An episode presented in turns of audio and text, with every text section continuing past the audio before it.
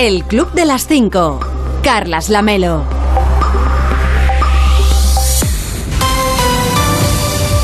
¿Qué tal? Muy buenos días. Son las 5 de la mañana, son las 4 en Canarias. Ya es 5 de julio. Quedan 179 días para acabar 2022 y 26 para el próximo 1 de agosto, por si a usted le interesa el dato. Hoy va a salir el sol a las 6 y 24 en Otín, un despoblado que pertenece al municipio de Vierge, en Somontano de Barbastro, en la provincia de Huesca. A las 6 y 31 en Santa Eulalia de la Peña, en Girona, y a las 7 y 1 minuto en Almuñécar, en la costa granadina. Y para entonces, para cuando salga el sol, ya les habremos contado que...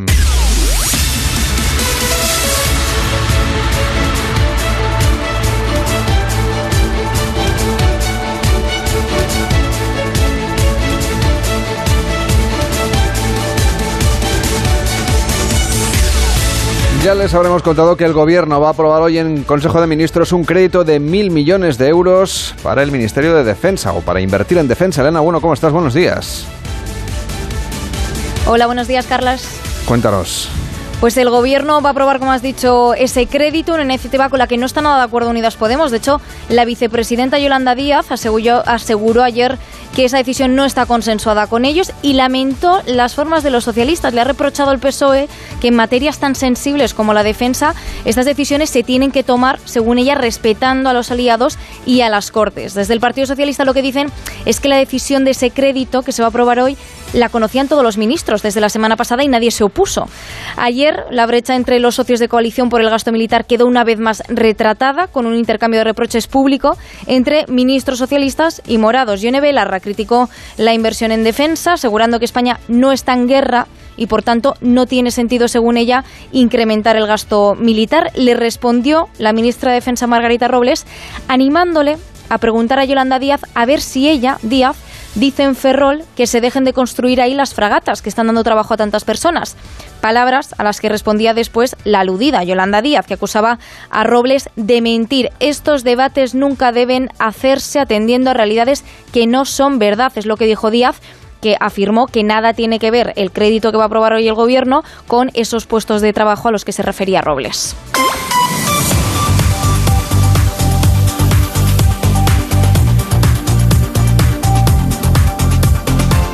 Y el mes de junio ha cerrado con 2.880.000 parados. Es el nivel más bajo de desempleo en 14 años. Además, se han sumado 115.000 afiliados a la seguridad social. Crece el número de cotizantes, baja el de parados, pero lo hacen a menor ritmo que en años anteriores. Junio suele ser un mes muy positivo para el mercado laboral por las contrataciones que se hacen para verano y este año los datos son positivos, pero se empieza a notar los efectos de la inflación y de esa crisis económica que dijo ayer el presidente Sánchez que está a las puertas de Europa. La vicepresidenta Calviño avisaba también ayer de que los próximos meses van a ser complejos por esta inflación que va a ser más persistente, reconocía, y más alta de lo previsto. Y ante este panorama, la ministra de Economía apremia a sindicatos y patronal a impulsar el pacto de renta. Rompieron las negociaciones hace semanas. Para ello, para intentar retomar ese diálogo, se va a reunir mañana con los agentes sociales. Y en Estados Unidos la policía ha detenido esta misma madrugada al presunto francotirador que ayer mató a seis personas e hirió otras 25 en Highland Park, una ciudad de Chicago.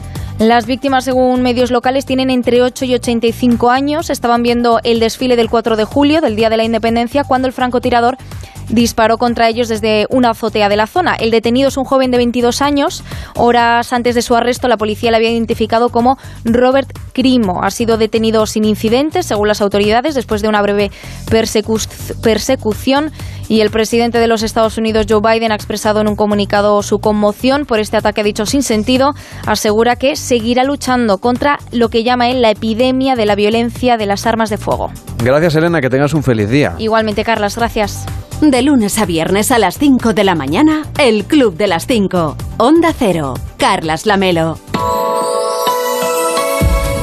Y las lluvias, las tormentas y las altas temperaturas van a afectar este martes a buena parte del país en una jornada que será inestable en buena parte de la mitad norte y calurosa en la mitad sur. Hoy tendremos a 15 provincias en aviso por riesgos, lo que tiene la dana que, que está llegando a nuestro país. León estará en aviso amarillo por lluvias y se esperan acumulaciones de precipitación de 15 litros por metro cuadrado en una hora.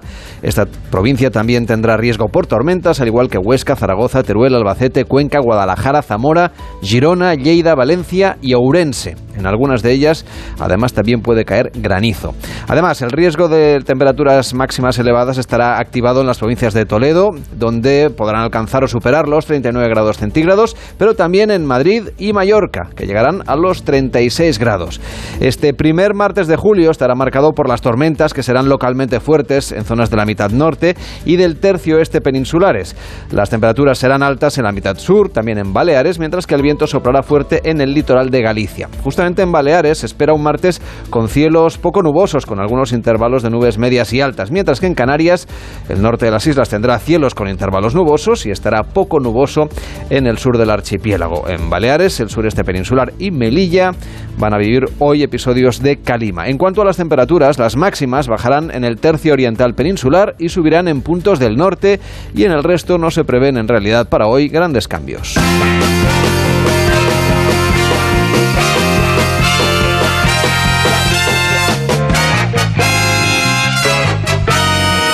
Estamos en el Club de las 5, de las 5 y 6, de las 4 y 6 en Canarias. Hola David Cervelló, ¿cómo estás? Muy buenos días. ¿Y a quién le vas a dar tú hoy especialmente los buenos días? Bueno, pues vamos a empezar con la creatividad de la gente. Sí, sé que es recurrente, que muchos días lo, lo comento, pero es que uh, no dejan de sorprenderme y es que ha circulado por las redes, lo hemos colgado la, la imagen en nuestro Twitter, el Club Onda Cero, arroba el Club Onda Cero.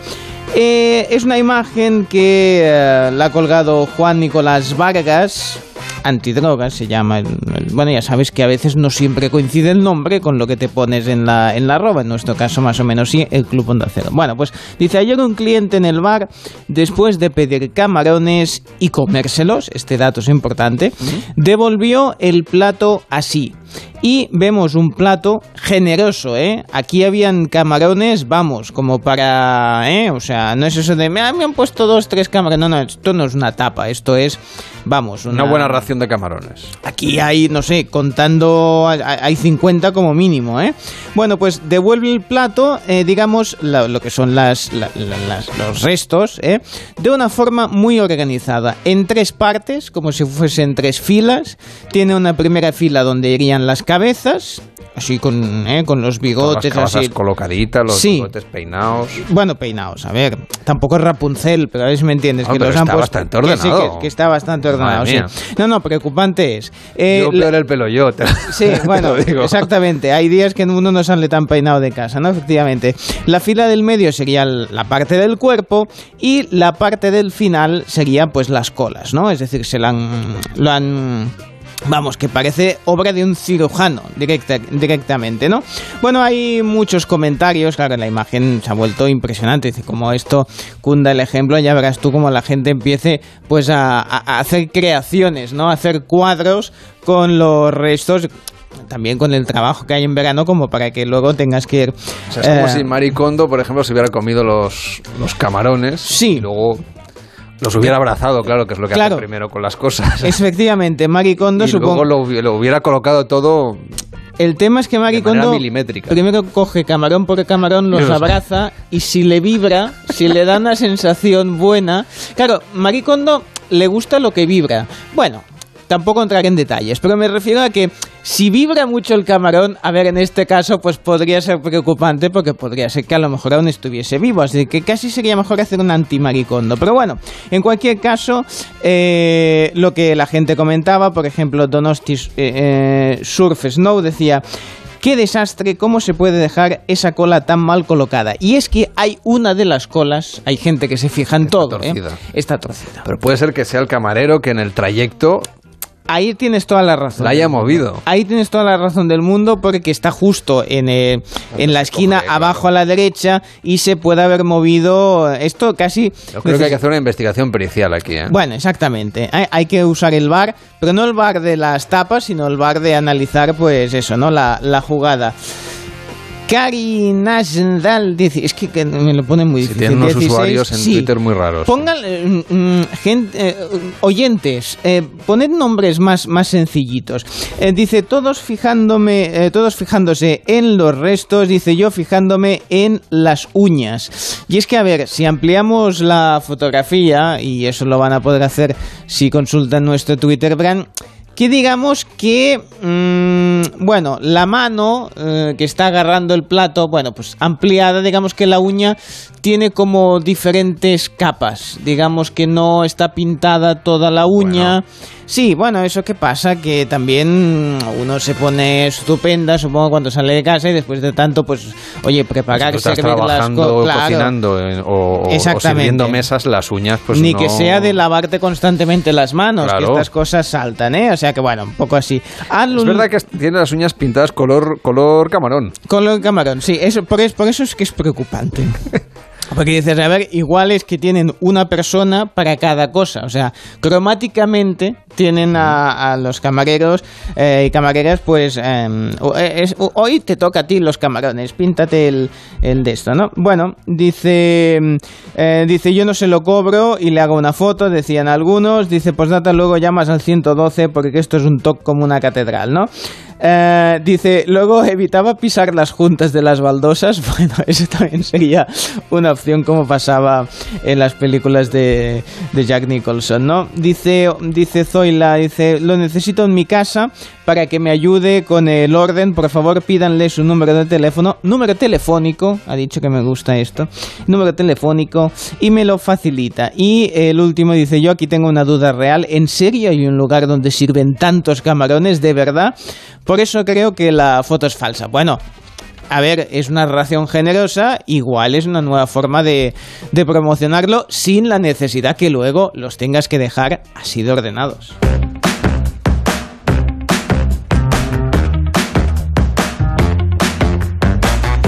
¿A quién más le deseas hoy que tenga un feliz día? Bueno, sí, porque igual ha pasado una mala noche. A un DJ mmm, que ha sido muy criticado en las redes, han sido compartidos por TikTok. Digamos que estamos en un baile de graduación. Te iba a decir, eso que pasa tanto en Estados Unidos, no, eso que cada vez pasa más en nuestro país, cada vez hay más graduaciones, fiestas de graduación. Yo he visto fiestas de graduación de P3, o sea, ¿qué está pasando? O sea, se nos está yendo un poco de las manos. A ver, ¿pero qué están celebrando? ¿Que, ya, ¿Que ya sabe pintar sin salir de la línea? Bueno, pues supongo que sí. Bueno, en cualquier caso... Y les eh, ponen birrete y todo. Por eso te digo, o sea... Están graciosísimos los birretes de, graduación. En... Mira, yo ni el de la universidad me quise poner... Me Hasta en la guardería, no hace falta llegar a P3. Ya, ya, ya. Por eso te digo. Bueno, en fin.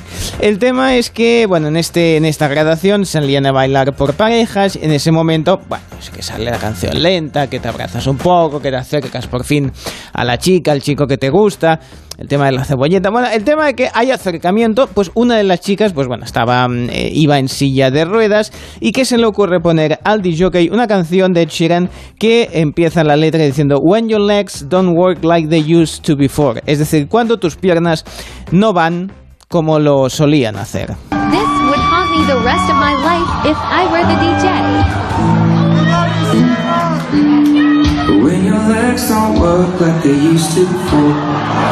Fíjate que la gente dice, oh, como diciendo, por favor, eso es penalti, expulsión, ¿no?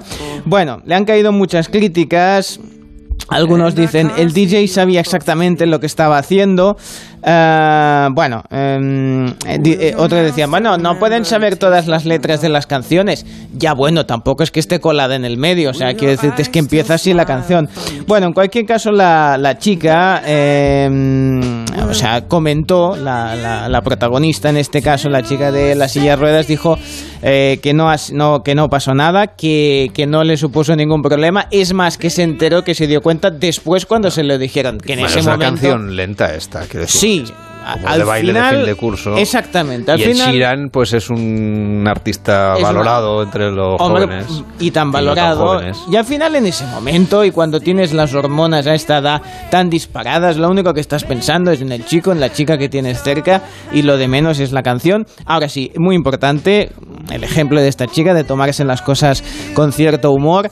Eh, más a la ligera y sobre todo disfrutar de estas fiestas, viva las graduaciones y claro que sí. Vamos, a, dar un birrete el último día de la temporada. Hombre, por favor. nos dicen en arroba el club onda cero nos dice Max Sancosmet, Sí. que a lo mejor lo de los camarones es que igual le hicieron esperar mucho por el segundo plato al Y tienes que- cliente, entonces claro, pa- hay que para matar el tiempo. Está muy bien Yo he hecho auténticas manualidades con, con los, no sé, con las chapas de cerveza o con los Totalmente de tapones acuerdo. de botellas de Hay que agua. entretenerse con lo a que veces uno si tardan puede. mucho, pues la creatividad, oye, Y muy con buena. los palillos. Muy buena, muy buena esta. El Club de las 5.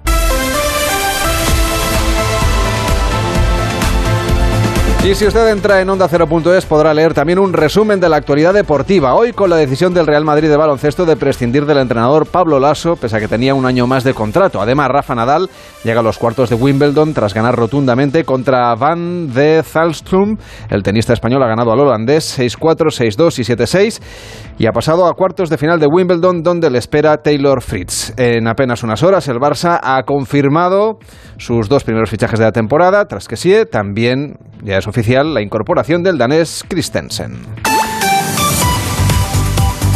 De lunes a viernes a las 5 de la mañana, El Club de las 5. Onda Cero. Carlas Lamelo. Y además de los deportes en Onda 0.es, también nos cuentan que se han registrado varios heridos en un tiroteo en un suburbio de Chicago durante un desfile por el Día de la Independencia. Como les contaba antes Elena Bueno, la policía ha identificado y detenido al presunto autor del tiroteo. Y en la brújula con Juan Ramón Lucas, Pablo Echenique ha explicado la postura de Unidas Podemos en contra del nuevo gasto en defensa. Nosotros pensamos que hay que apostar siempre por las vías pacíficas y además en este caso no solamente evitaríamos que haya más sufrimiento y más muertes en, en Ucrania, que es evidentemente lo primero y lo más y lo más importante, lo que está haciendo Putin es una salvajada, son, son crímenes de lesa, de humanidad y eso es lo primero que habría que, que parar y, y un acuerdo de paz pararía esas muertes y esos, ese sufrimiento humano, pero es que además eh, evitaríamos la debacle económica del continente, del continente europeo. Yo creo que,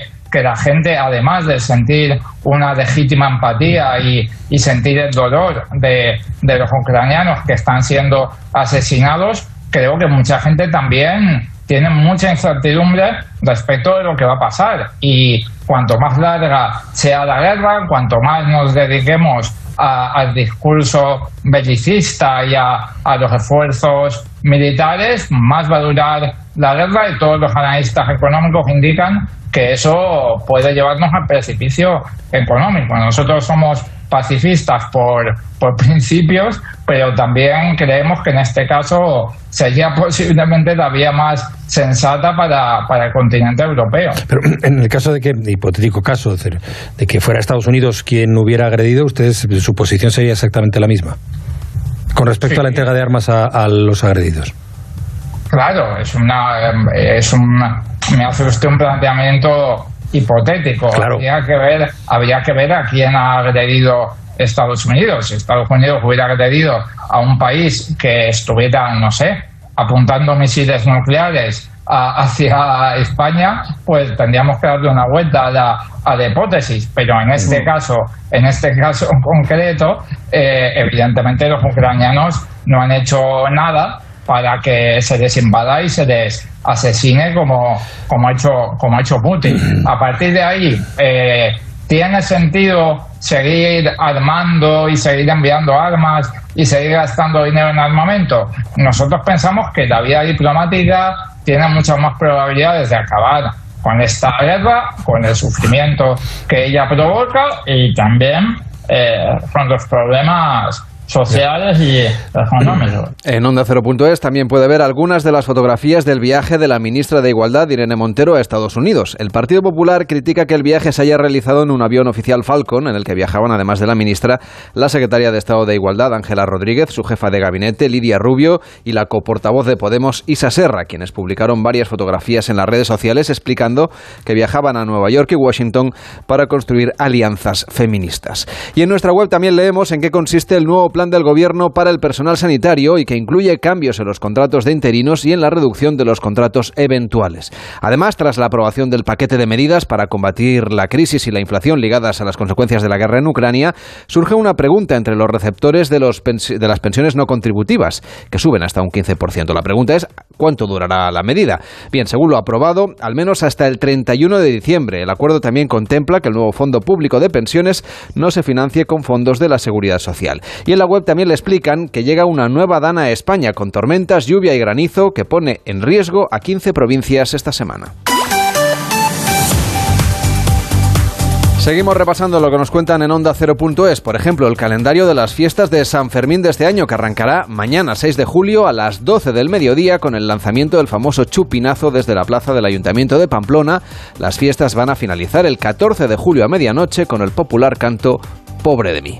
En nuestra web también le proponen un método para calcular el gasto de gasolina en su próximo viaje si está haciendo usted ya números para las escapadas vacacionales. Además, le explican que empresas como la factoría de Ford en Almusafes han decidido volver a decretar el uso de mascarilla en sus instalaciones ante los pujantes datos de contagio de coronavirus y el absentismo que se está provocando. También le explican que las vacunas contra la COVID-19 basadas en ARN mensajero, como las de Pfizer BioNTech o Moderna, pueden volver a congelarse sin que pierdan su eficacia para inmunizar, según un estudio del Hospital del Mar y la Universidad Pompeu Fabra de Barcelona, lo que permite ampliar la capacidad para vacunar en países con una infraestructura médica precaria. Y en Onda 0.es también puede averiguar cómo sellar el paro por Internet para renovar la demanda de empleo online. Además, en nuestra página web también leemos que una niña de 10 años embarazada de 6 semanas por una violación ha tenido que viajar fuera del estado de Ohio, en Estados Unidos, tras entrar en vigor en ese estado la prohibición del aborto tomada por el Tribunal Supremo. Y en Marcilla, en Navarra, la Policía Foral ha inmovilizado, fue el domingo por la tarde, un autobús que viajaba a Pamplona porque el conductor estaba esnifando droga mientras conducía. Los viajeros, eran un grupo que volvía de un viaje de fin de curso a Salou, fueron quienes avisaron a la policía. En las pruebas practicadas a posteriori, el conductor dio positivo en anfetamina, metanfetamina, metanfetamina y cannabis. Y en más de uno pudimos escuchar ayer a Josémi Rodríguez Sieiro preocupado por Carlos Alsina. Tendremos que luego rezar un Padre Nuestro para la pronta recuperación de, nuestro líder, don Carlos Alsina. Eso siempre. Claro. Yo llevo rezando desde las 10. Le ha tocado, le ha tocado el, lo que me tocó a mí al principio. Claro. Le ha tocado la China. La lotería. Le ha tocado la China. La lotería. La, China. la verdad es que está Nos salimos de una para meternos en otra, ¿eh? la cosa muy mala, ¿eh? Es que de verdad. No sé cómo llevas tú lo de la tanta fiesta y tanto convite y tanta comida pues yo tengo tanta fiesta y tanto convite, pues mira, sí, he, pasado un fin de semana estupendo. Mira, el otro día me citó Sisto Collazo, que era el director de, de, productos de, de, belleza de, de la Casa Loewe, para que fuera a ver un lanzamiento que ha hecho de una cosa que se llama Gil perdón, perdón, Home Hilti Home. Ah, y resulta que ¿qué me encuentro? Una casa preciosa donde lo presentaron en, la, moraleja. Mm, y de repente ¿qué me encuentro? Que lo que me el, el señor que me había vendido productos de, de, de, de cosmética de Loewe está vendiendo este producto este producto Home Hippie Home para casa. Y entonces resulta que eh, tú te puedes hacer tu detergente, tú te puedes hacer tu propio jabón. Hay jabón para lavar eh, lana, hay jabón para lavar seda, hay jabón para una serie de cosas verdaderamente sorprendente. Y todo está, es como... Y te lo haces tú. Eh, y te lo puedes hacer tú. Se de, de los jabones. De manera que tú compras, por ejemplo, el, el, polvo que es el jabón, ¿no? Y luego tú tienes un, un bote, te venden un bote y ese bote ya te sirve para siempre. Y te puedes hacer el jabón con la medida que te dicen en ese bote y luego agua, agua caliente, agua hirviendo, no entendí muy bien si era caliente o era hirviendo, y ya tienes el jabón para todo eso, y tienes para diferentes, con lo cual, con muy poca porción de todo esto, tú puedes tenerlo todo eso en casa, todo colocadísimo, porque todo va en el mismo envase con diferente rotulación, y lo encontré fantástico, lo encontré una cosa, y hay cantidad, cantidad, cantidad, cantidad de productos, de productos de, esto para el hogar, para la casa, para limpiar el suelo, para limpiar el no sé qué, para el, el detergente, para el lavavajillas. Puede escuchar usted a la carta de hacerse el jabón en casa cuando usted quiera en onda 0.es y por supuesto en nuestra aplicación. Ah, sí, yo me lo hago en casa también, sí. Sí, señor Vientes, ¿hace usted Bien, sí, no. Yo le enviaré al señor Josemi. Pero el jabón usted lo hace con, con la grasa de la cocina, por ejemplo. Sí, bueno, yo fui el introductor de- en este país del, del Marsella, del jabón de Marsella y de todas estas cosas que se puso de Se moda. está perdiendo, ¿eh? No se usa. está perdiendo el jabón. Es como la baba, la baba de caracol, que también lo, lo introduje y... ¿Se acuerda bueno, usted cuando se puso de moda lavarse la cabeza con jabón de caballo? O sea, con, Bueno, con sí. equino. Bueno, porque claro, siempre hay modas, ¿eh? Y hay cosas Duró que se. Bueno, porque la gente se cansa enseguida, como las vallas de Goki y esas cosas que de golpe, vamos, te servía para todo. Te crecía el pelo, eh, servía para mm, tener relaciones, para todo, y luego la gente se olvida, ¿no? Pues no. Una fortuna el precio del kilo. Sí, sí. poco y después las cosas estas. el aloe vera y todas estas cosas que son maravilla. A ver, yo le diría al señor Josemi que muchas veces, eh, si ya se entretiene haciendo el jabón, pues que yo tengo unos rituales fantásticos eh, que le pueden Aquí usted servir. también aprovecha para venderlos. Bueno, claro, porque tengo, Ah, ya muy le bien. dije, tengo un stock, tengo un almacén que no lo coloco de cosas que me sobraron de, de la comunión, del crío de la otra vez, y entonces, pues claro, las estoy intentando colocar en todo tipo de rituales, porque si no, tendré que ponerle un candado y que vengan esa gente que, que, que puja por los, por los, eh, ¿cómo se Los llama? trasteros. Por los trasteros y que digan 10.000 eh, dólares. A mí me hace mucha gracia porque luego hay unas cagarrutas ahí lo que tienen. Uy, sí, me ha salido pues una, una fotografía de no sé quién. Esto valdrá unos 17 euros. Bueno, hasta que no lo vendan no vale nada. Porque si luego lo tienen en la tienda eh, 8 años, pues no ha servido de nada. Bueno, ya está, ya me he desahogado un poco. Oiga, eh, tengo que reconocerle el mérito porque usted acertó Sí, con el bueno, pase sí, sí. fácil de Rafa Nadal. Sí, sí, sí, sí, sí, sí, yo lo vi clarísimamente en las cartas, en el péndulo, y me salió de los huevos, porque lo vi en el huevo Kinder, que ahora están dando precisamente Minions. Pues me salió Otto, y entonces ahí vi claro que No, seguramente... porque han estrenado la película, supongo. Sí, claro, porque siempre hacen las promociones, y me da mucha rabia ¿Usted porque... de, hue- de huevos Kinder de verano o de los de invierno? No, yo los de verano De siempre. pequeño había los, los mismos para todo el año. Para todo el año. En verano comíamos los huevos Kinder normales. Aguantaban una maravilla. untable no- Sin mantenerlo en la nevera ni nada, ¿no? Nada. No, por supuesto. A mí me da mucha rabia porque ah, yo los uso para ver el futuro y siempre me falta alguno para completar la colección. Y cuando ya está, me cambian la colección y tengo que esperar a que hagan otra película a ver si así salen los mismos y así no termino nunca las colecciones. Bueno, a ver, eh, como usted ha dicho, Rafael Nadal ha llegado a los cuartos, ¿eh? Eh, ahora son los cuartos, como en el, eh, lo de la, la Navidad y las uvas y No, todo. No, no tiene que ver con lo del fin de año. No hay carrillón luego. Bueno, Creo que entonces, no. Bueno, entonces,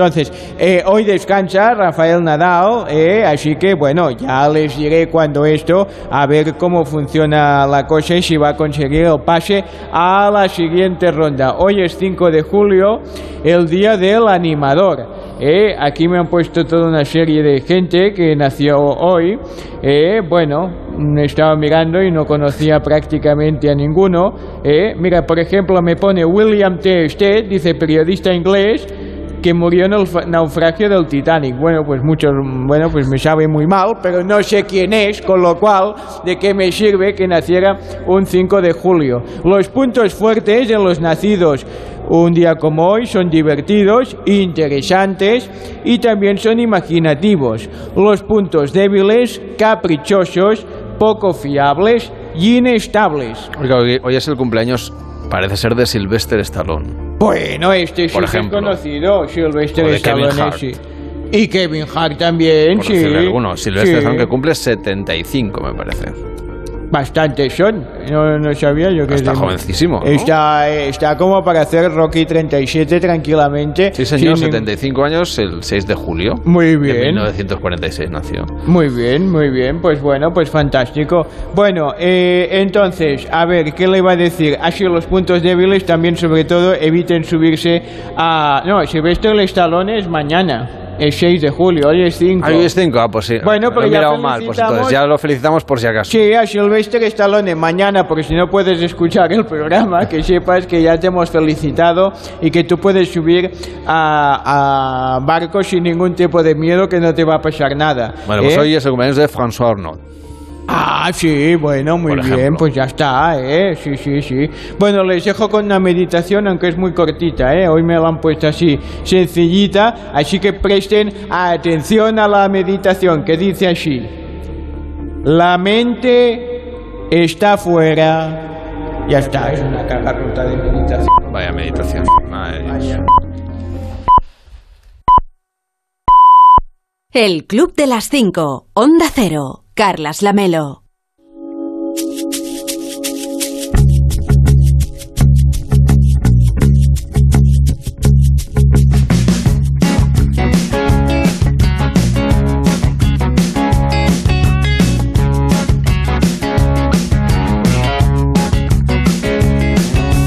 Suelo confundirme con facilidad lo que soy y lo que escribo. A veces pienso que soy un sueño tan real casi me siento vivo. Y te lo juro que no puedo saber. Y te lo juro todo estaba oscuro. Aquellos años se pasaron tan rápido, a dos gramos por segundo. La vida se nos va. Y recuerda que el viernes nos jugamos a España a cara o cruz en el WhatsApp del Club de las 5, el 676-760908. Puede mandar ya notas de voz de WhatsApp si usted quiere y puede pedir cara o cruz para la comunidad autónoma que usted desee. Y allí lanzaremos la moneda. Si acierta esa comunidad respecto a lo que diga la moneda, serán 10 puntos. Si falla, 5. Atención porque nos quedan pocas semanas para acabar este concurso que acaba el 25 de julio, el día de Santiago. 676-760-908. Quiero recordarlo otra vez. Tarde, quizá para empezar ya sea tarde. Quizás desde el principio fuera tarde y solo lo supimos después. El Club de las 5. Carlas Lamelo.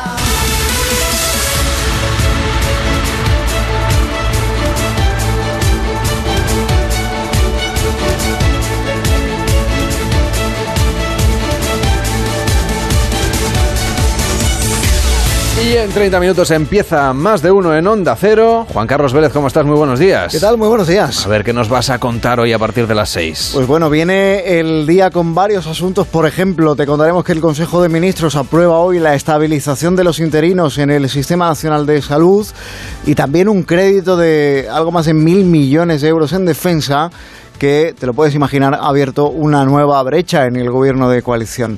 El gobierno está presionando además a patronales y sindicatos para que acuerden un pacto de rentas. Esta es una negociación que discurre únicamente entre eh, patronales y sindicatos. Aquí el gobierno no es parte negociadora, pero sí que presiona desde fuera o atiende desde fuera a esta negociación, a la vista de que la inflación, como ahora ya sí reconoce abiertamente el Ejecutivo y ha cambiado el discurso a lo largo de los últimos, eh, últimos meses, la inflación va a ser más alta de lo antes prevista y también se va a prolongar durante más tiempo del que antes se anticipaba. Varios trimestres, dijo ayer la ministra de Economía Nadia Calviño. Y la Unión Europea ve inaceptable el uso de la violencia en la valla de Melilla y exige investigar la muerte de más de 30 personas subsaharianas después de la intervención de la policía marroquí el pasado día 24. Estos son los asuntos que nos trae este día, pero a partir de las 6 siempre hay otras historias en más de uno. Claro que sí. Por ejemplo, por ejemplo, te va a pinchar Sara Iturbide un temazo de Deep Purple, Woman of Tokyo, 1973.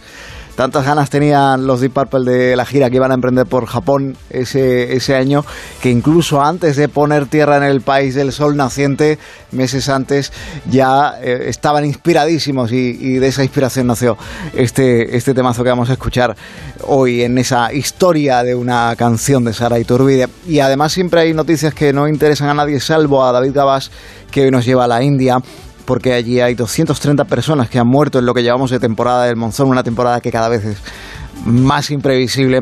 Hay millones de personas que se han visto desplazadas, miles de casas y de construcciones que han resultado arrasadas. Pues esas noticias que en realidad sí interesan ¿eh? y que les deberíamos dedicar seguramente más atención. A partir de las 10 de la mañana, en más de uno, hoy la cosa va de melones. Sí, señor, porque en la hora de la cocina hablamos del melón, con un agricultor, con un productor de melones que se llama José Carlos Velasco, que como no podía ser de otra forma, es de Villaconejo, en Madrid. Claro. Localidad de la Comunidad de Madrid reconocida por la calidad de, de esta fruta de temporada ahora en, en verano. Y también con el chef del restaurante murciano Cabaña Buenavista, que se llama Pablo González, dos estrellas Michelin, eh, nos va a hablar del melón en la cocina, de su aperitivo, del melón hasta los andares, un plato conceptual que aprovecha todas las partes del melón. ¿Todas? De- todas las partes del melón. Esa parte dura que está ahí cerca de la piel también. Sí, y hasta las semillas. Anda. Y hasta las semillas, absolutamente todo. A las 11 de la mañana, en la sección de historia, hablamos de las expediciones marinas que descubrieron el mundo, que cambiaron la historia, con Javier Peláez, autor del libro Planeta Océano. Y vamos a conocer la historia de Juanito Echepare, el hombre que inventó el chupinazo de San Fermín. Pues interesantísimo. Tú eres más de melón de piel de sapo, de melón amarillo, de Ah, yo soy, melón yo, yubari. yo soy del piel de sapo y con, con jamón de jabugo. Ah, ¡Oh! ¿Qué- qué- se me boca? melón de villaconejos, jamón de jabón, todo con denominación de origen, oiga, en, en su- más de uno. Por supuesto. Pues así me gusta que seas un sibarita. Cuídate mucho, que tengas un feliz día. Te escucho luego. Igualmente, querido. Hasta Chao. Ahora mismo.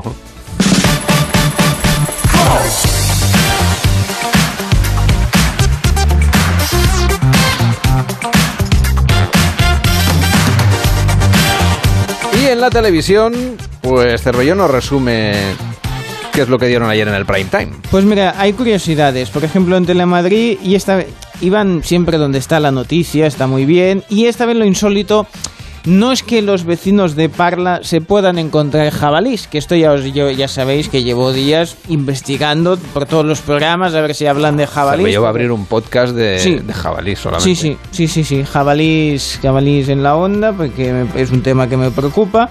En este caso, digamos que han encontrado otro tipo de mm, animal, o sea, que anda suelto algo, sí, en concreto un hombre desnudo.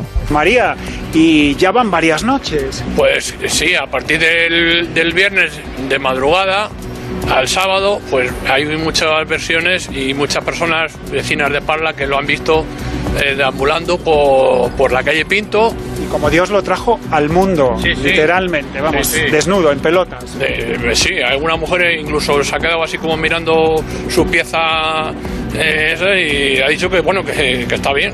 Y así que ha, ha tenido que pasar cerca, pero bueno, creo que, que esta persona en- no, no es muy ¿Jesús? residente en el barrio, en el, en el municipio y la verdad es que tiene que estar un poco perturbada su mentalidad porque eh, si no no Pero lo no- anuncian como si hubieran visto al Yeti. Sí, sí, sí, exactamente, exactamente, el Bigfoot al encontrado ahí, bueno, Big... Porque dice que viene, que viene, viene dotado, ¿eh? O sea, el Bigfoot, lo- bueno, en fin, en cualquier caso, eh, si lo ven, que sepan, pues bueno, que lo expliquen, porque aquí Pero, está... pero el hombre va desnudo y ya está, no, no tiene más... va deambulando. No es, no es peligroso. Ah, he visto alguna Va armado, imagen. pero no es peligroso, ¿no? Bueno, va exactamente, va armado, pero de- no, de- no desenfu- bueno, es igual. Va con eso, no. El tema es que se le ve pues como si estuviese un poco desorientado. Por Ah, eso sí, vale. como un Bigfoot, sí, como si fuese el Yeti que, Hay que un va por señor ahí. aquí en las Ramblas que también va desnudo. Sí. Hace mucho que no lo veo. por No, mm, claro, también te diré que sí, ahora con el calor mejor que no. Bueno, en fin, en cualquier caso, eh, si lo ven, pues eh, si ven jabalís o ven hombres desnudos, pues que, que nos lo comuniquen porque estamos haciendo un seguimiento. En la mini sección que llevo unos días aquí en tema de la televisión, eh, que se llama ¿Dónde está Santiago Segura? Lo he localizado anoche en el hormiguero, como buen Infinity que es, que tiene esa tarjeta Infinity del hormiguero, que quiere decir que cuando él quiera, Puede venir. puede venir. Con lo cual, hombre, si tiene película, era, estaba clarinete que iba, que iba a presentar la Padre No hay más que uno 3, pero está un poco, un poco enfadadito con Pablo Motos porque ¿Y se ve que no, no ha trabajado el tema, no se ha visto en la película. no he visto. Pero vamos, a- vamos a ver. Eh, tú sabes. Toda no. Tú sabes. Pero- toda no. Pero Eh, el principio es, muy bonito. A las personas importantes, como Pablo, que, que es un gran comunicador, le llaman de la distribuidora, los productores, Sony le dice, oye, te vamos a hacer un pase de la película. Los, el entorno dice, no, no, Pablo no puede ir a un, a un cine, puede desplazarse, mandarnos la película a casa, un enlace. Digo, bueno, lo que pasa es que como no se ha estrenado es conflictivo, pero venga, se lo mandamos. Entonces se lo mandamos y no ha visto la película. Pero vamos a ver, o sea, tú Que no imaginas. la he visto toda. Ryan Reynolds. Ay, dame la película, hay que verla, que viene Ryan Reynolds. no, pero es verdad. Eso es verdad. Es que no me lo imagino. O sea, Robert Pattinson, llega aquí Robert Pattinson y, te- y Pablo, el momento aquel en que te cuelgas de no sé qué, digo, pero vamos a ver, porque yo soy Infinity. Ya, ya, Yo eres no soy Infinity. Robert Pattinson ni soy Denzel Washington, pero coño, somos amiguetes. Sí. Esa es la ilusión que me hace a mí que los amigos vean la película. No la voy- es que no la he visto este fin de semana, pero la veré el fin de Claro, semana que cuando, viene. cuando ya, ya se acaba el programa, ya nada. Ahora podía tenerte de prescriptor. Porque te hubiera encantado y hubieras dicho, me ha No, encantado. ver, y la gente se fía de ti. Honestamente, el principio es una preciosidad. El principio ¿Qué es muy sale al bonito. principio, Pablo? ¿Qué Al principio, pues al principio hay una escena en blanco y negro donde Sí, sale venga, hace eh, spoiler. Santiago Segura. Bueno, es que de- ah, diga, si diga lo que diga, está mal. No, no pasa nada. No pasa nada. Te- Hay un baile muy voy a- bonito. Voy a obviar todo esto. Donde, eh, no pasa nada. No ¿quién soy- te enseñó a no soy bailar? Will Smith. ¿Quién? No, en mis películas. eh, eh, eh, las películas españolas. Que no, no hay que verla, no hay que verla. Como me leo el título, ah, amiguete, la tercera. Venga. ¿Qué pasa, Santiago? ¿Cómo está? ¿Cómo está? Es difícil de contentar, ¿eh, Santiago Segura? Sí, porque si dice, porque dice. Exacto. Si no dice, porque no dice. Bueno, seguramente Pablo Motos lo que hará es pagar su entrada y la Exacto, ir a ver al cine, ¿eh? para cine, es- contribuir a que sea un éxito. Que es lo suyo, el día 14 se, se estrena. Otro de los mini spoilers que, que ha hecho es decir que aparece Omar Montes en la, en la película, así como un cameo y tal. Y también se ha enfadado Santiago Seguro y dice, ¿por qué lo dice? Y dice, no, porque ya lo dijo el propio Omar Montes la semana pasada cuando vino. Ah, bueno, bueno, como ya tal. Bueno, total, que, que al final estaba, estaban ahí con esa, con esa coña. Déjame poner un momento de Masterchef, que ya sabemos los finalistas de mm, ya llegan a la o las semifinalistas, ¿eh? los cinco últimos que van en esta décima edición. Que anoche les dio por, por hacer un programa que casi era un musical, fíjate. Bohemian Rhapsody. Bohemian Rhapsody. Esto mientras cocina. Arguiñano también canta a veces. Y mejor. Sí, por eso. Cuenta chistes.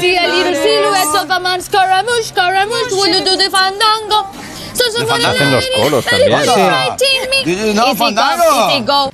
Maravilloso, maravilloso. No solo Pepe estaba a punto ahí de arrancarse, de, ah, Galileo, Fandango, sino que también Samantha ha querido marcarse un poco de, de musiquita.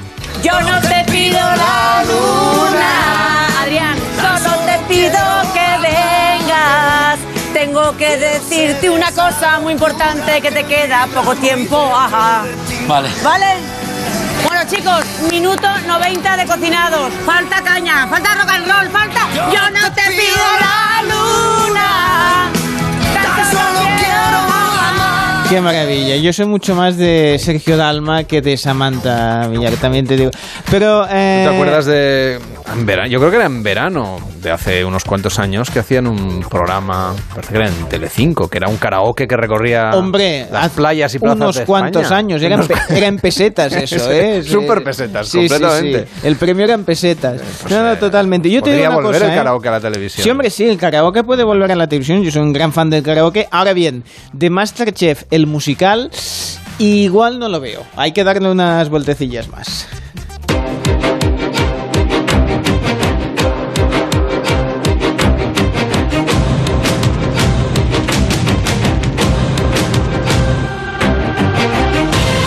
Estamos en el Club de las 5, de las 5.43, de las 4.43 en Canarias. Hace unos días les explicábamos aquí que una comisión especializada de la UNESCO afirma que, según estudios estadísticos, estos estudios muestran que la probabilidad de un tsunami por encima de un metro en el Mediterráneo en los próximos 30 años está cercana al 100%. Lo que no está claro es, en realidad, su incidencia, la capacidad predictiva que podemos tener, por ejemplo, ni tampoco sus consecuencias. Se habla de una ola gigantesca de un metro, que dicho así, la verdad no parece mucho. Pero es que según parece en cuestiones de tsunamis, lo importante no es tanto la altura como la capacidad de inundar una vez llega a tierra firme, es decir, cuán larga sería esta ola. Como hay muchos datos que verificar, porque han corrido por redes también informaciones que no están del todo ajustadas, le hemos pedido a un profesor de la Universidad de Málaga, que es experto en estos fenómenos, en los tsunamis, que nos atienda. Jorge Macías, ¿qué tal? Muy buenos días. Hola, ¿qué tal? Buenos días. ¿Le ha sorprendido a usted este informe que asegura que tenemos una probabilidad muy alta de tsunami en el Mediterráneo? Bueno, no, no me ha sorprendido. Eh, lo que me ha sorprendido un poco la manera en que, en que se da la noticia, en el que se hace, la que se hace referencia a un, a un evento catastrófico, ¿no? Y entonces, pues es un- una manera un poco eh, catastrófica de, dar la noticia.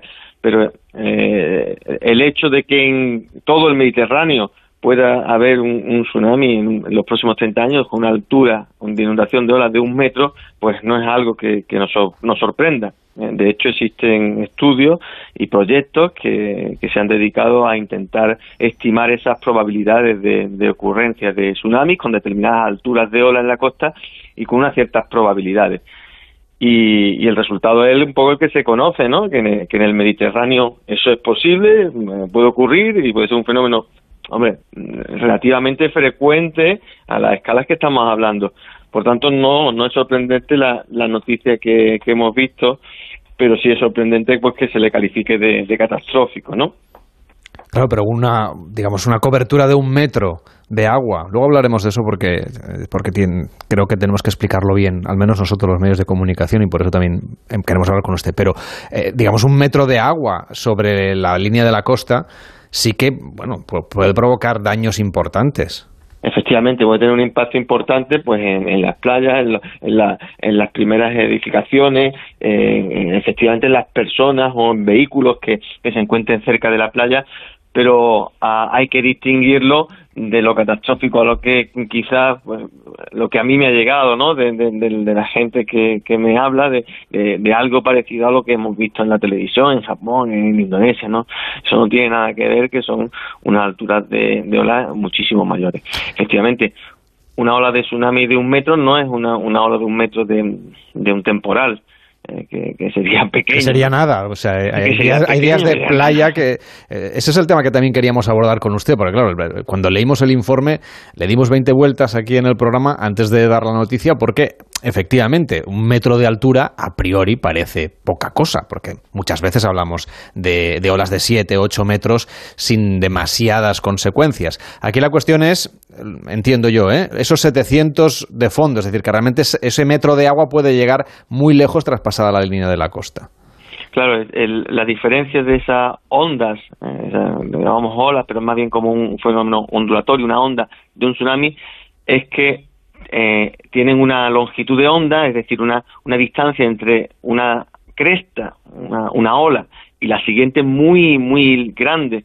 Con lo cual ese metro significa que viene mucha agua detrás durante un cierto tiempo y entonces va a haber una penetración en la costa importante, algo muy distinto de lo que es una ola producida por un temporal, por el viento, en el que entra y, y- y al poco tiempo sale, ¿no? Y vuelve a entrar y al poco tiempo sale. Bueno, tiene un efecto muy importante de erosión, pero no un efecto tan importante de, de penetración eh, tierra adentro. Y esa es la gran diferencia entre, entre un fenómeno y el otro, y lo que luego hace que una ola de un metro, de dos metros de tsunami, pues tenga una penetración en la costa que no tiene, ni mucho menos, pues otro tipo de, de olas. O sea, una inundación de una parte del territorio costero, pero entiendo, o usted me lo explicará mejor, ¿eh? que por las características que tiene el Mediterráneo en la costa española, la parte española que toca con el Mediterráneo. Aunque es verdad que lo que esté en primera línea de la costa se verá afectado, eh, sí que supongo, entiendo yo, por las dimensiones de las que estamos hablando, que esa agua se retiraría en relativamente poco tiempo. No estaríamos hablando de una inundación eh, muy extendida en, en el tiempo, como ha ocurrido, por ejemplo, en Sumatra. Bueno, eh, eh, ese agua eh, es como, eh, la manera de un poco de visualizarlo es que esta ola de tsunami produce como una riada, eh, más que una ola que entra y sale, ¿no? Produce como una riada que, que entra y, y va entrando sobre un cierto tiempo, dependiendo, claro, de esa altura de ola que nos llegue a la costa. Y entonces luego, luego efectivamente, esa, esa ola tiene su parte baja y entonces se produciría la retirada de, de ese agua tanto como permita pues la pendiente de ese terreno donde estemos si el, terreno es más llano pues habrá más penetración y eh, la retirada será más lenta o incluso se permanecerá ahí. Eso ya es cuestión de, de cómo sea la- el terreno y entonces pues la gravedad, la fuerza de gravedad hará su efecto. Retirará el agua si estamos en, zonas más pendientes y aquello pues permanecerá más o menos tiempo si son zonas más llanas. ¿no? Eh, Tal y como, como lo explicas todo de los obstáculos, recuerda un poco a cuando hablábamos de, la, de las colas de lava del volcán de La Palma, ¿no? Bueno, que si eh, encontraba obstáculos, claro. avanzaban más lentamente o menos. avanza más lentamente o busca otros caminos alternativos. Eh, eh, todo este tipo de flujos pues van a verse eh, pues restringidos y, y- y llevados por un camino u otro dependiendo de los obstáculos que encuentren y la fuerza que los lleva pues está ahí la, es la gravedad, ¿no? Eh, igual que el tsunami lo que lo, lo que hace que se produzca es al final la fuerza de la gravedad porque se produce un terremoto se produce una elevación de- del agua debido al movimiento del fondo en, vertical un hundimiento por otro lado por el movimiento de ese fondo en vertical eso es una onda no un agua un agua hacia arriba y un agua hacia abajo y ahora la fuerza de la gravedad intenta poner las cosas de nuevo en su sitio y ese intentar poner las cosas en su sitio es que esa onda se mueva en todas direcciones y cuando llega a la costa pues es cuando produce esa, esa inundación. Por lo tanto, aquí efectivamente está eh, el terreno por donde avance la, la ola y la fuerza de la gravedad, que son lo- los dos agentes que actúan en este tipo de fenómenos. Además de la profundidad y de la altura, que ya hemos dicho que sería de un metro, está la velocidad, que creo que puede llegar a unos 700, 800 kilómetros por hora. Sí, pero eso también hay que entenderlo bien. Eh, eso es la velocidad de la onda, no se trata de la velocidad del agua en sí, de las partículas de agua, que es muy distinto. Si eso fuera así, un tsunami pues en alta mar destrozaría todo lo que pillara y, y- y acabaría con todo lo que lo que tuviera en su camino. Los, esos 700, 800 kilómetros eh, por hora a los que hace referencia es de la velocidad que se mueve la onda en la superficie, eh, en alta mar. Después, cuando se va acercando, porque esa, esa velocidad a la que se mueve depende de la profundidad sobre la que se esté moviendo. O sea que al llegar a la costa va perdiendo velocidad. va perdiendo velocidad, ¿eh? ¿de acuerdo? Y la formulita, pues digamos que raíz de g por h, es decir, multiplicar la profundidad a la que vamos por 10, eh, más o menos, y hacerle su raíz cuadrada. Y eso en metros por segundo, no en kilómetros por hora, por lo tanto nos cuesta un poquito hacerla. eh, sería más o menos la velocidad a la que se mueven esas ondas. Entonces, si estamos a unos 5.000 metros de profundidad, pues sí, son velocidades de un avión comercial, 800, 900 kilómetros por hora. Pero después, cuando vamos yendo a 2.000, a 3.000, y cuando nos acercamos a la costa, esa velocidad se va reduciendo. La velocidad, como digo, de la onda de la onda es muy distinta de la corriente, la velocidad de las partículas de agua, que evidentemente es mucho, mucho, mucho menor. De hecho, prácticamente nula en alta mar y sí se acelera más cuando llega a la costa. Es un poco van al revés, ¿no? Y cuando llega a la costa, pues sí, sí hay una velocidad de, de esa corriente de tsunami que es más importante, porque efectivamente el agua se está moviendo ya con una cierta velocidad y el impacto es, es de esa velocidad de, de las partículas, digamos, de agua. Si ocurriera este evento, lo que sucede normalmente, creo, es que tras 20 minutos más o menos, vendría una segunda ola. Bueno, ah, no se, no se puede generalizar porque eh, eso en cada, en- dependiendo de cada terremoto, dependiendo de cada lugar en la costa en que estuviéramos, eh, lo que ocurre puede ser diferente o va a ser diferente. Eh, y hay que estudiar pues como caso a caso. Nosotros, por ejemplo, hemos hecho algunas simulaciones en, aquí, en el mar de Alborán, por tanto con impacto en las costas andaluzas, eh, y, entonces pues vemos como dependiendo del lugar en que nos encontremos, pues en Málaga, pues a lo mejor llega primero una ola mm, eh, primero negativa, donde es retirada de, ligero del mar, luego una pequeña, una pequeña onda positiva y después la segunda ola es la más grande. En otros lugares como Motril, pues el patrón puede ser distinto. Y eh, en, el Mediterráneo, en, en los casos que hemos visto, pues el, tiempo entre una ola y otra pues suele ser pequeño, menos de esos 20 minutos que hace referencia. Cuando el tsunami pues, puede ser en el Índico, en un gran océano, pues efectivamente la distancia que hay entre la llegada de una, on- una ola y otra, la siguiente mayor, pues sí, puede ser mayor y puede ser de esos 20 minutos a los que hace referencia. Pero es algo en que no se puede generalizar y que depende pues de dónde estemos, del terremoto que se ha producido e incluso del lugar de la costa en, en la que estemos, de su orientación, de, mm, de si está, es un- está en una bahía o está más en, en una costa abierta, depende de muchos factores. Hay otro tema que también ha corrido mucho, sobre todo en las redes sociales, y que conviene poner en contexto, como estamos haciendo hoy con usted, con toda esta información.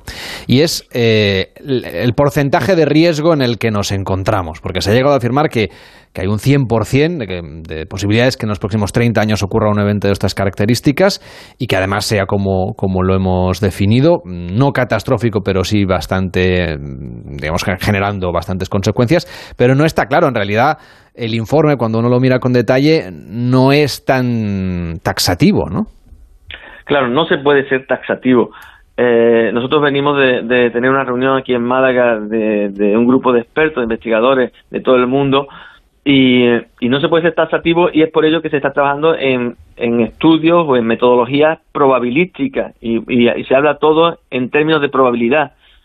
¿Por qué? Porque no se puede ser taxativo, porque eh, no sabemos cuándo va a ocurrir el próximo tsunami no sabemos cuándo eh, va a tener una, una ah, impacto mayor o menor y, y se trabaja con mucha incertidumbre en todos los datos. ¿Por qué? Porque tanto terremotos como tsunamis son fenómenos que son impredecibles y que no sabemos cuándo van a ocurrir y que no sabemos cuándo es el próximo.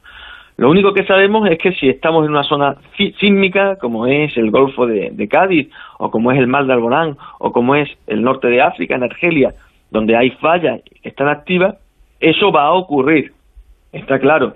¿eh? Y va a ocurrir con un 100% de probabilidad. Lo que no sabemos es en qué tiempo. No sabemos si va a ocurrir dentro de 5, de 10 o mañana, o si van a tardar 100 o 500 años en ocurrir. Por tanto, como ve, es muy difícil comunicar esta información cuando se trabaja con tanta incertidumbre. Entonces, eh, pues, tenemos el ejemplo aquí en, en- España, mi- mínimamente, pues que en el Atlántico, pues sí podemos tener eh, tsunamis que sean catastróficos, pueden ocurrir. ¿Por qué? ¿Por qué? Porque de hecho ya han ocurrido. Y si tienes que hay, han ocurrido fenómenos históricos, entonces estate seguro de que van a ocurrir en el futuro. Entonces, tenemos el ejemplo de 1755, ¿vale? 1750, hace más de 250 años, donde tuvimos un evento mayor de unas características muy importantes, catastróficas. En aquel momento, pues, murieron como del orden de 1.500 o 2.000 personas en las costas españolas. ¿Por qué? Porque no vivía nadie en las costas españolas, solo pueblos de pescadores. Si eso ocurriera ahora, pues sería una gran catástrofe. Entonces, eso puede volver a ocurrir, pero la buena noticia en la parte del Atlántico es que los periodos de recurrencia, el tiempo que tarda en ocurrir un fenómeno de estas características son muy largos. Eh, estamos hablando de que de pueden ser 600, 700, 800. También es algo que también tiene mucha incertidumbre, pero son periodos muy largos. Por tanto, ¿va a ocurrir? Pues seguramente. se- seguramente no lo vamos a ver, pero va a ocurrir en esta zona. Si nos movemos al mar de Alborán, a Málaga, a Almería, a Granada, pues entonces la situación mm, diríamos que puede ser mejor en algún sentido. Aquí hay mayor sismicidad, hay más probabilidad de que ocurra un tsunami, pero no de esa magnitud.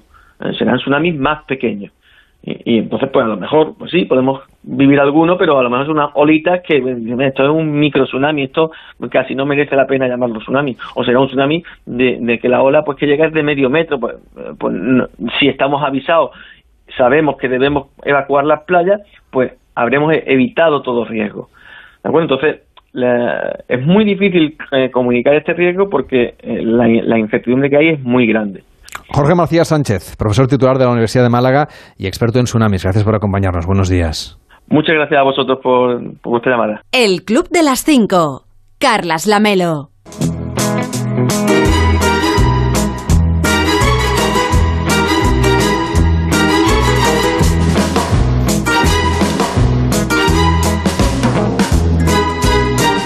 Pues hasta ahora nos tomamos un café aquí en el Club de las 5. Cervello, yo pongo la moneda. Caray, muy bien. Tú pones la noticia. Muy bien, pues mira, que a veces las buenas acciones tienen, tienen su recompensa y esto es lo que le ha sucedido a Adrián Rodríguez, un joven de 17 años de Chula Vista, en California. Yo conocía Buena Vista, pero debe haber Chula, Chula Vista Vista es- aún mejor.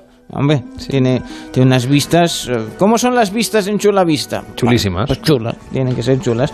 Bueno, pues encontró un bolso en un carro de la compra en el supermercado y decidió devolvérselo a su dueña. Ah, una amiga de, de esta mm, de, de la dueña del bolso ha querido compartirlo con las redes sociales porque cuando Adrián llevó el bolso a casa de la propietaria, pues simplemente le dijeron, bueno, gracias y ya está. Anda, chaval, ya te puedes ir. Pero claro, Luego, esa, esa casa tenía un portero automático, bueno, una cámara, y como, bueno, intentaron localizar al chico, dicen, no, no, este, este chico se merece algo más que mm, un gracias. Así que empezaron una campaña mm, de GoFundMe, ¿eh? y para recolectar pues una recompensa para el chico, ¿no? Pues al final han sido 13.000 euros lo que se ha llevado. La Mira. gente, ¿eh? o sea que la, la- la buena voluntad, no, la voluntad, bueno, pues hay gente con voluntad y 13.000 euros pues no está nada mal, que, que bueno, y además ha sido muy bonito porque que el joven confesó pues la razón, ¿no? Porque que entregó el bolso y dice, mi mamá siempre me dijo desde que era pequeño que siempre hiciera lo correcto cuando no hubiera nadie cerca. Qué bonito. Pues mira, esta acción, mm, felicidades a la, a la mamá de, de, de Adrián y a este bonito gesto que ojalá pues eh, sirva de ejemplo y aunque luego no haya recompensa o no será tan generosa imagino, pues mira, igual entre todos nos hacemos la vida un poco más, más agradable. Gracias, Cervello, por esta historia. Recuerde que el viernes vamos a jugarnos de nuevo España a cara o cruz en el 676-760908. Puede aprovechar a, medio minuto que le quedan hasta las 6, las 5 en Canarias para mandar una nota de voz de WhatsApp y elegir cara o cruz por la comunidad autónoma que usted elija. 676-760-908. Ahora empieza más de uno aquí en Onda Cero. Hasta mañana.